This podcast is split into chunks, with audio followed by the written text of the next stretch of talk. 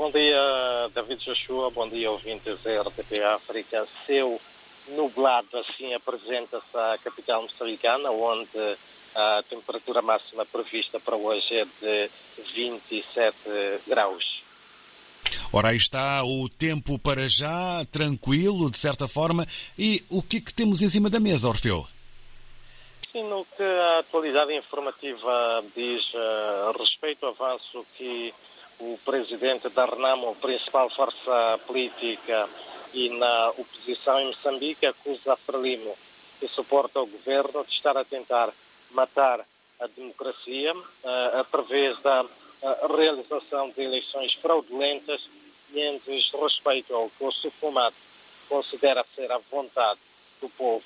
O dedo acusador foi feito no final de um encontro que manteve com o presidente do partido, também moçambicano, Nova Democracia, e no qual assumiram o compromisso de tudo fazerem pela reposição da justiça eleitoral.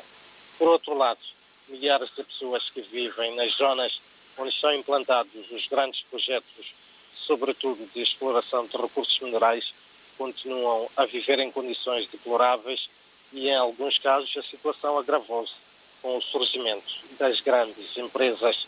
A posição essa é da Comissão Nacional dos Direitos Humanos, que entende que o governo moçambicano precisa trabalhar para mudar este quadro. Enquanto isso, também uh, olhamos para as eleições autárquicas. A Comissão Nacional de Eleições, CNE, anuncia na tarde de hoje, no Centro de Conferência Joaquim Chissano, aqui em Maputo, os resultados das sextas eleições autárquicas realizadas no dia 11 de outubro passado. Os partidos políticos, uh, sobretudo da oposição, contestam os resultados provisórios divulgados pelas comissões distritais de eleições e que dão vitória a Frelimo em 64 dos 65 municípios.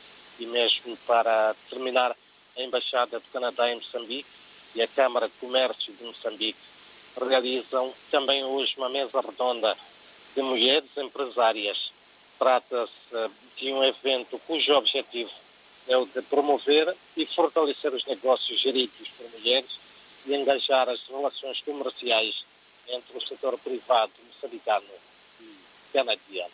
São então estas, uh, daqui uh, ouvintes, algumas das principais notas que fazem os destaques da atualidade informativa nesta quinta-feira, um dia, recordo, a temperatura máxima prevista aqui para a cidade das Acácias é de 27 graus.